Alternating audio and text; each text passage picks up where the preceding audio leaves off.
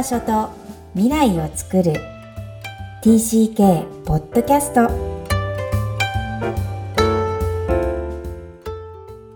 皆さん TCK ポッドキャスト最終回へようこそ。クロスのミキコです。クアラルンプール在住ナビゲーターのマイコです。バンコク在住ナビゲーターのふみです。今日は TCK ポッドキャスト第200回は3人でお送りしますそして、なんと今日で最終回を迎えます。はい。皆さん、いつも TCK ポッドキャストをお聞きくださり、本当にありがとうございます。本番組がスタートしたのは2020年1月27日です。早3年10ヶ月ぐらいですかね。えー、この番組はサードカルチャーキッズという書籍があるんですが、3A ネットワークさんで出版されているその書籍をナビゲーターさんと対話形式で、対話形式で読み込んできました。今日ご出演のナビゲーター舞子さん、海さん、えお二人以外にも、美香さん、直子さんも含めると、4人のナビゲーターさんの力をお借りして続けてやってこれました。えー、各ナビゲーターさんの実は共通項は、TCK ママです。つまり TCK ママとミキコ、もともとの TCK が2人で話したり、えたまには3人、4人で話したりという形で、えー、この番組を構成していて、えー、さらに、えー、TCK インタビュー、100人の、え元 TCK の方に出ていただいて、ホームインタビューも含めた番組構成になっていました。えー、そんなナビゲーターさんの個性も各々異なり、リスナーさんの中にも、あ、この人が好きとか、この人の話し声が好きっていうのが、えー、ファンもあったのかもしれません。えー、では、ふみさん、まいこさん、今日の最終回、どんな気持ちですか？でも寂しいの一言ですね、私は。すごい、あの、本当楽しい時間だったんですよ。お話しして、そこからまたいろいろ気づきがあったり、自分にフィードバックしたりっていうのがすごいいい時間だったので、本当にあの、寂しいです。そうですね。私はなんかやっぱり感慨深いかな、すごく。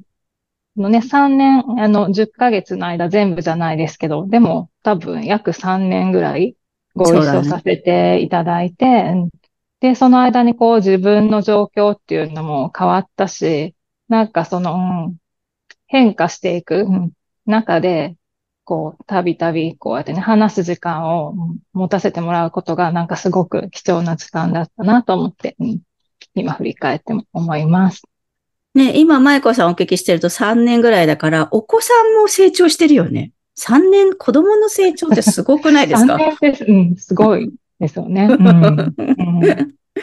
はい。最後の、そうだよね。最後の最終回は、えー、3人がおののテーマを決めて、それらをもとに、えー、3人でトークを繰り広げたいと思っています。えー、ふみさんのテーマは、えー、各自事前に出していただいたんですけど、TCK ママとして、舞子さんは移動です。そして最後のミキコになりますが、やはりこの書籍で一番のテーマ、Where is your home? を挙げさせていただきたいと思います。では、まず、ふみさんのテーマからいきましょう。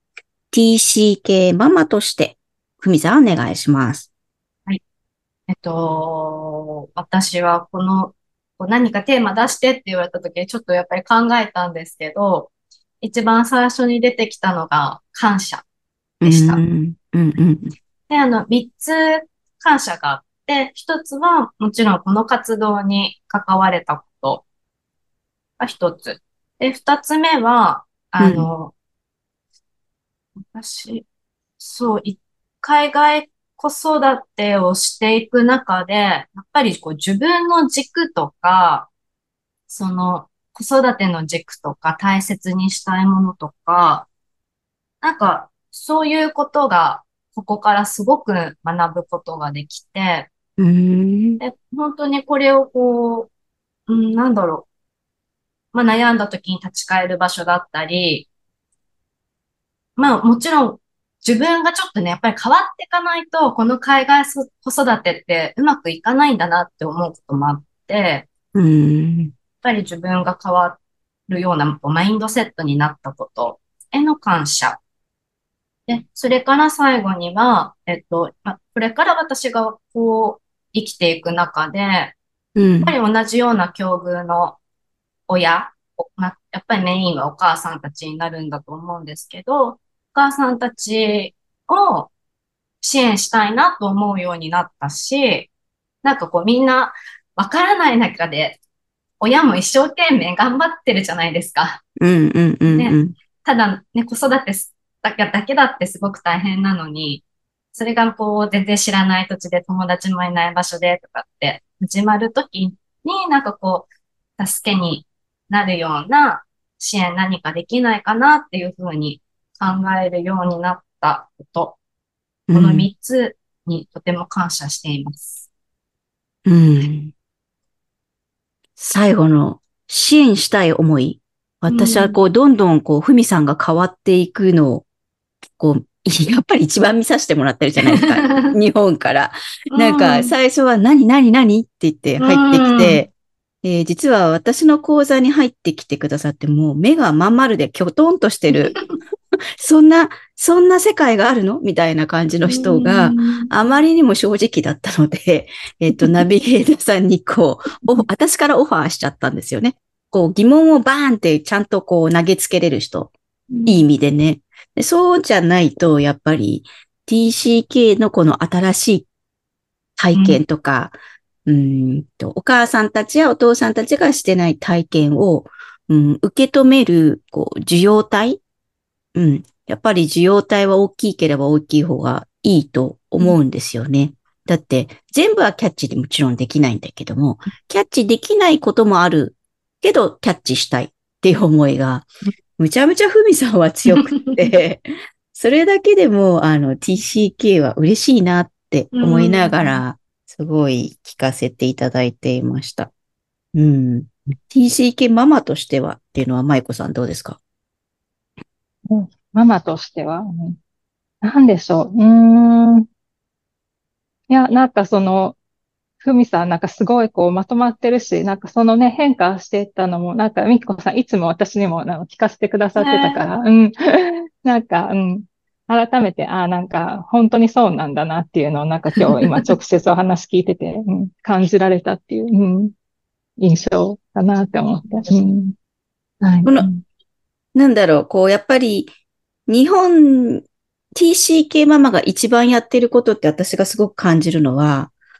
そう、日本に一回連れて戻るんですよ、子供たちを。とか、うんやっぱり日本っていうものをちゃんと意識化させるっていうことを、意識的にも無意識的にも、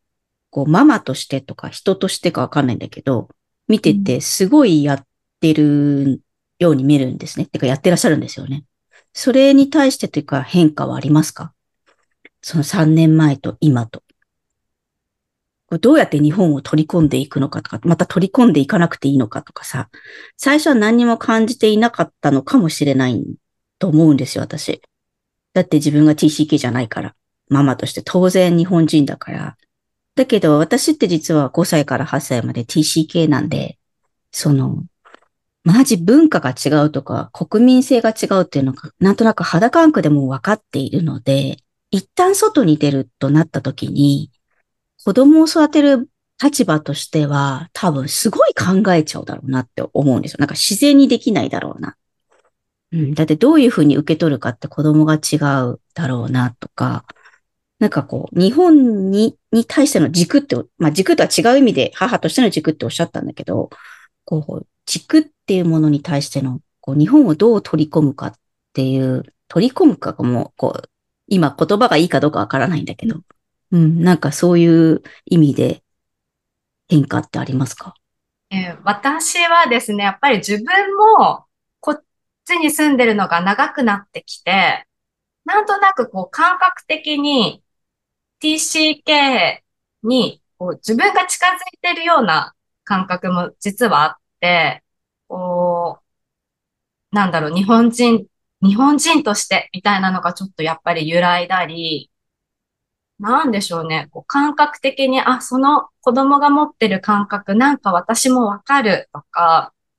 散々たくさんの人見送ってきた、こう、喪失感とか、うーん。なんか結構こう、なんかこう近づいてるような感じがあって、で、その中で、じゃあ日本をどう意識づけるかっていうと、私は今のところ、日本は、まあ自分とか子供の中でも、まあ一部。やっぱり日本人であることを100%としないで、まあ60%でも80%でもいいんじゃないです。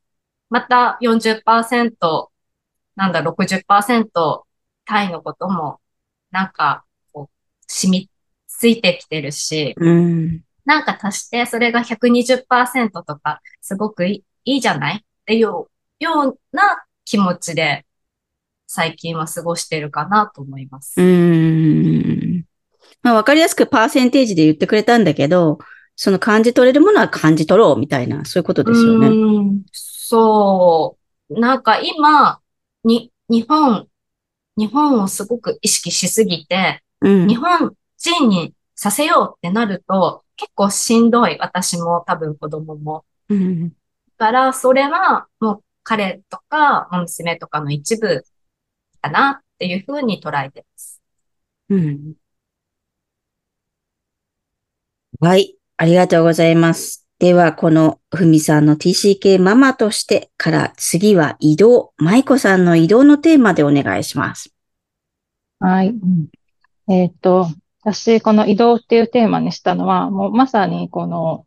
ポッドキャストをやってる間に、まあ、自分がこう、ニューヨークから、あの、マレーシアのクアラルンプールに移動するっていう、まあ、体験もしたからなんですけど、うん。うん、なんかこう、改めて振り返ってみると、こう、自分が、まあ、子供もね、もちろんそうなんですけど、何よりこう、自分自身が、こう、うん、生きている中で、こう、移動するっていうことが、なんかものすごいこう、気づきとか、こう、インスピレーションとか、なんかいろんな源泉を与えてくれてるなっていうのを、うん、感じて、うん、なんかやあの、物事を相対化できるっていうか、それはやっぱ一つの場所にいただけではなんか得られない体験なので、でも移動ってものすごくストレスもやっぱりかかるじゃないですか。うん、あの、ちょっとどういうデータだったか忘れましたけど、その人生のこう、ストレス、1位は、すごく大切な人が亡くなることで、なんか2番目がなんか引っ越しとか移動とかだったと思うんですよ。なんか人から聞いた話だと思うんです。だからそれぐらいストレスのかかるものなんだけども、なんか、もうなんか自分はなんかそれなしではなんか生きていけないっていうか、うん、逆に、なんかそういう体験をしなくても、こう、なんていうのかな、こう、学べる人がすごいなって思う、私は。なんか自分はこう移動したり、で、こうそのなんか現地の何かに触れたりすることでしか、なんか、こう目の覚めるような、うん、発見とか、うん、そういう自分の血肉になるようなものって、私は得られないなと思って、だから願わくば、な子供たちがまあどういうふうに感じてるか、それは違う人間なのでわからないですけれども、うん、なんかこう、自分が感じているように、何かが、その気持ちとかはね、違うと思うんですけど、何かその体に染み込むものとして、この体験が 残ってくれてたらいいなって思うんですよね。で、その後のミキコさんの問いにもつながると思うんですけど、その、どこが、あの、ホームですかって聞かれたときに、私の中では多分、こう、別に一個に決められるものではなくて、なんかそれが増えていくって感じなんですよね。で、こう違う場所に住むことで、こう、世界がよりこうなんか立体的に見えるようになっていくというか、こういう球があって、ここからしか見てなかったものがあるとしたら、ややっとここに色が塗られたと思ったら、今度ちょっとこっち側にちょっと色が塗られて、みたいな感じで、その自分なりの、こう、グローブじゃないけど、なんかそういう世界っていうのが作られていく。で、そういう旅を今もしてるっていう感じがしています。旅をしているのか。うん。うん、それは。なんか人生が旅っていう、うん、メタファーで言うような、うん、旅をしてるっていうのと同じ感じかもしれないです。まあ実際に移動もしてるっていうことですよね。うん、舞子さんがもう TCK だね。今の聞いてうん。多分そういう感じなんでしょうね。なんか、うん。う。うんん。だから、なんか、あんまり日本人の子を育てようって私も思ってないですよね。でももちろん自分は日本人なんですよ。うんうん、で、やっぱり言語っていうのがすごく大きいから、自分がやっぱり一、一番ちゃんとこう思考できるのは日本語だし、でそういう意味で日本人なんですけど、でもそれ以前にやっぱりもう今の時代って私は地球人としてみんな生まれて、な、なんかこう、地球人としてなんかこの世界に貢献したいって思っているし、なんかそれは日本人としてとかアメリカ人としてとかそういうのは、そのなんか次の段階っていうか、うん。っていう、自分の中ではそういう感覚でいますね。うん。うん。だから男であるとか女であるとかそういうのと一緒？日本人っていうのは。なんか一個のラベルに過ぎないという感じですね。大事だけど。うん。うん、どう、ふみさん？うん。なんかわかるような気もする。なんか、うん。その枠組みに囚われなくてもいいし、囚われてるのは逆に周りで、本人たちは、まだね、うちもそんなにまだ大きくないし、あんまり囚われてないから、なんかその状態はそれはそれで大切にしたいっていう気持ちがある。うん。もうね、締めみたいな話になってますけど。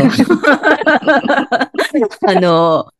いや、これですぐやっぱオーバーラップしちゃうのは、あ、こんなことを思ってくれている親と一緒に TCK でいたかったなっていう自分ですね。やっぱり。もうこれはもうすぐ自分の両親批判になっちゃうけど、考えてもないっていうか、その日本の枠組みまあ70年代帰国生だからっていうのも、その親を弁護するとあるかもしれないけども、でもその時代でもそういう、こう、今おっしゃった地球人とか相対化って言葉が出てくるような両親ではなかったので、うん、そんなこう枠を広げた状態で育ちたかったっていうのが、すごくありますね。だから、TCK ママとこのポッドキャストをやりたかった。っ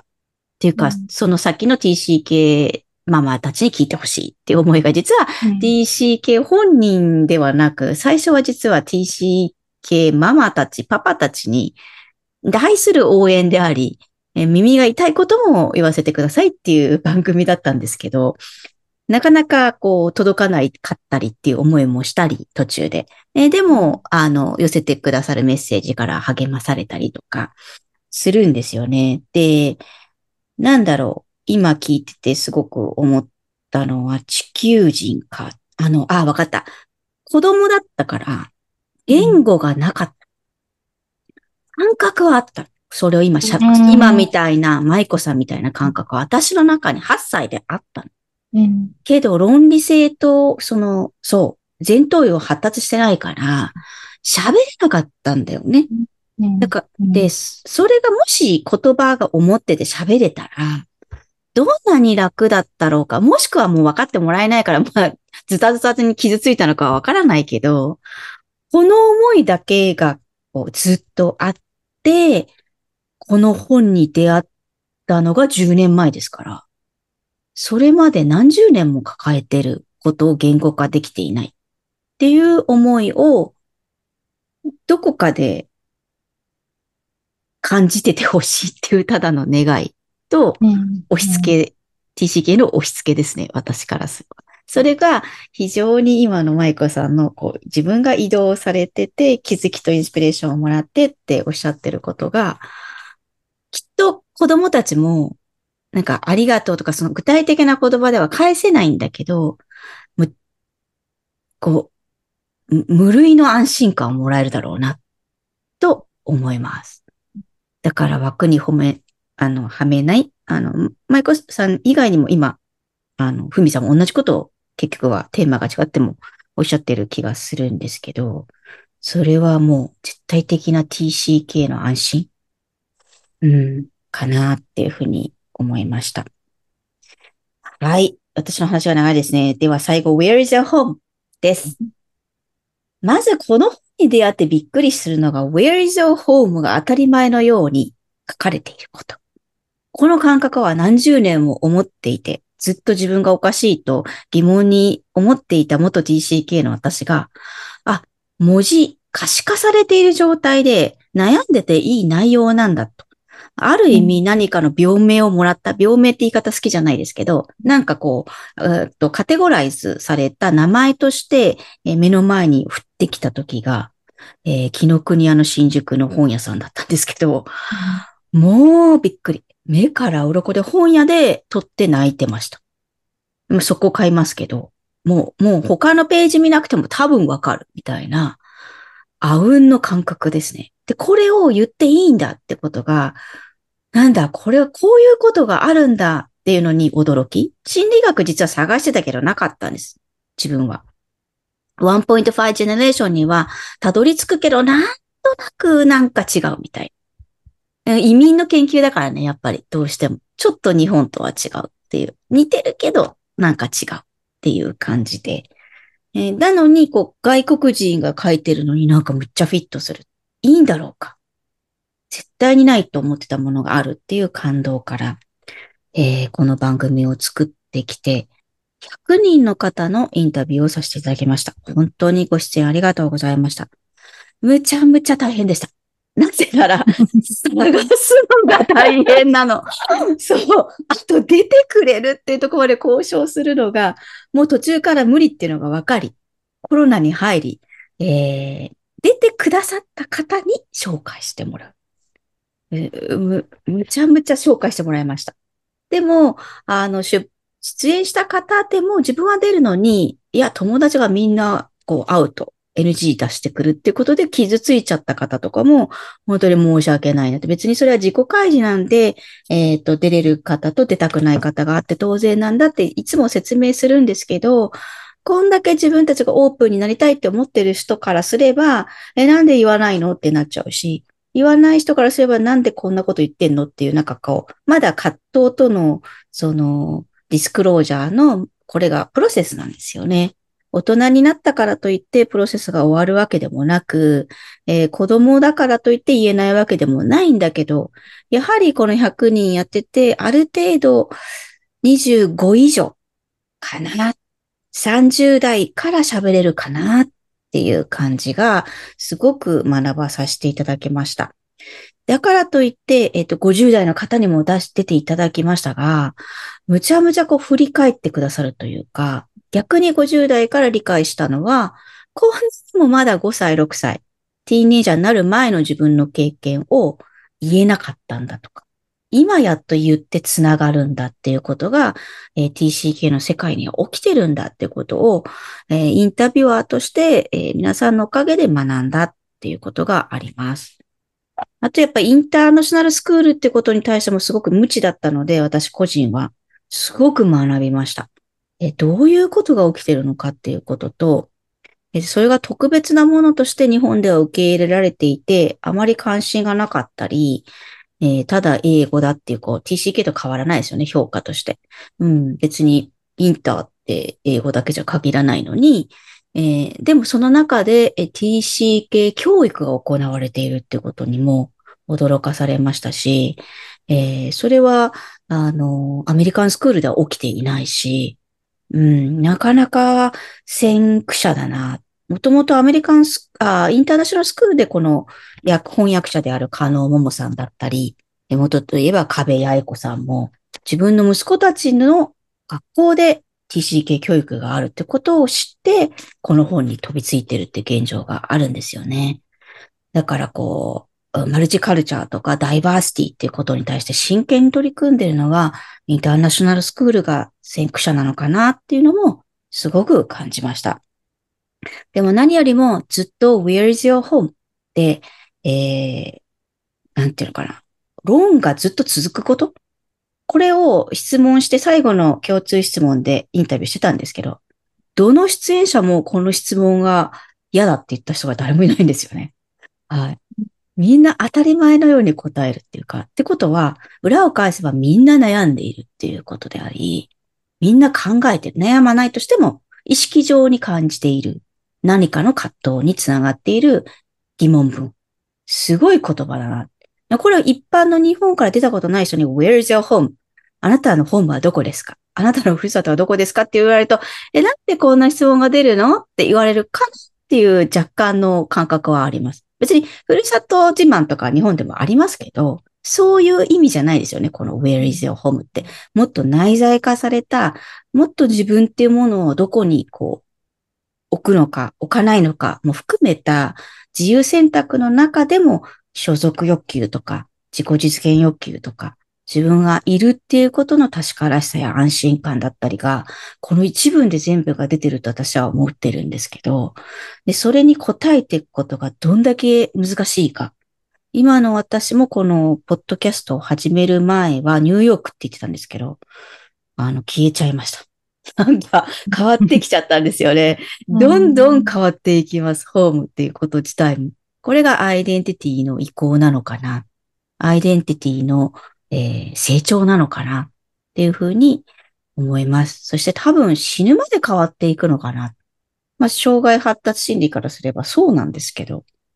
でもずっとじゃあ、えー、TCK っていうことをずっと背負っていくんだなっていうのも、ある意味、ずっしり重く、嬉しくも、非常に長いなっていう旅を感じます。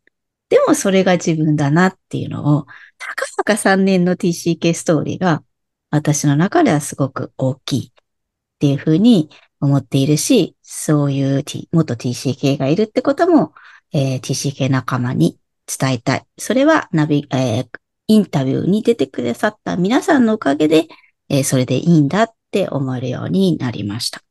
非常に長くなりましたが、Where's your home? はそれぞれふみさんもまいこさんも感じ方があると思います。いかがですか？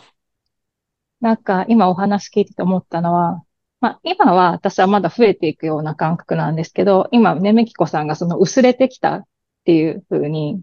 ね、話されてて、なんか多分そういう感覚が自分の中でもやってきたらなんかすごい寂しいだろうなと思って。だけども、なんかその寂しさとかやっぱりその喪失感と、まあ常にこう向き合わないといけないのが、まあ TCK の TCK たる、なんかゆえなんだなって、なんか今日改めて、うん、ちょっとなんかミキコさんのエピソードを聞いてて感じましたね。うん。まあだからこそ、うん、レジリエントにもなれるんだと思うし、でもなんかそのやっぱりこう、しなやかさ、強さっていうのはその喪失と本当にもうコインの裏表だなってなんかすごく、うん、感じました。はいうんうん。だけど、まあ、その怖さに、まあ、たなんて言うんだろう。うん、怖さも、まあ、受け止めながら、うん、これからもいたいなって、なんかそういう感じかな。で、うん、子供の中でもそういう、その薄れていく感覚とか、きっともし、ね、それが、こう、顕在化してきたら、すごく、今、例えばニューヨークを懐かしいっていうこと以上に薄れてきたとき、なんかものすごい、その喪失感、またなんか違うレベルの喪失感だなと思って、それは。うん。なんかそれを実感させてもらいます。ありがとうございます。うん。そんな共感していただいて嬉しいです。うんうん、私はですね、私はもう逆に移動がないんですよね。うん。それが、やっぱり、みきこさん、まいこさんとちょっと違うところで、その感覚っていうのが、まだわからない。だけれども、時々こう日本に帰る子供の友達とかが、タイにいたことを忘れちゃうのかなって心配してるんだよねって話を聞くと、あ、その不安ってすごい怖いだろうなって、やっぱり思う。そこにこう、思いを馳せることができるというか、思いをこう想像することができる。で、なんか、うん、なんか自分にはまだその日は、まだ来たことはないけれども、ちょっとね、想像するとすごく、寂、寂しいより今は怖いっていう感覚があるかなって感じました。ね、今のふみさんの状態はこの書籍にも書いてある登場人物みたいな感じですね。うん、次に移動する怖さっていうね。なんか忘れてしまうんじゃないかっていう怖さ。うんうんうん、忘れていいんだけどね。それが受け止める力とか、うん、痛みは伴うから。まだまだ尽きないんですが、ポッドキャスト、最後までお聞きくださり、本当にありがとうございました。TCK の皆さん、そして TCK のご両親の皆さん、関係者の皆さん、TCK がこれからも日本でより自分らしく自己表現ができる環境でありますように、そしてそこで成長して生活していけますように応援しています。困ったら、でも困っていなくても話したくなったらいつでもクラスのホームページよりアクセスください。はい。皆さん長い間本当にありがとうございました。えーっと、こう、今まで、まあね、いろんなあの、エピソード、それから魔法の内容っていうのを紹介してきたんですけど、そんな中で皆さんがまあ一つでも二つでもなんか心に残る何かを持ち帰ってくださってたら嬉しいなと思います。えーっと、私は、みきこさん、お疲れ様でした。それから、えーっと、こんな、ね、あの、本当素晴らしい番組を 作ってくれて、えっと、このポッドキャストが残るっていうのはまたすごくいいなと思っていて、いつでもまたね、もっと知りたくなったり困ったりしたら、ここに帰れる場所っていうのが、こう作ってくださって、本当にありがとうございました。えっ、と、聞いていてくださった皆さんもありがとうございます。それでは、TCK ポッドキャストをお聞きくださり、本当にありがとうございました。番組の主催者である育ちネット多文化クロスでは、引き続きご相談、ご感想なども受け付けています。詳細は育ちネット多文化で検索してホームページからアクセスください。私たちも、そして皆さんも引き続き TCK の成長を応援してください。ご自身のケアも忘れないでくださいね。たくさんの応援、そして愛をありがとうございました。そして最後はこの言葉で締めたいと思います。TCK の気持ちにありがとう。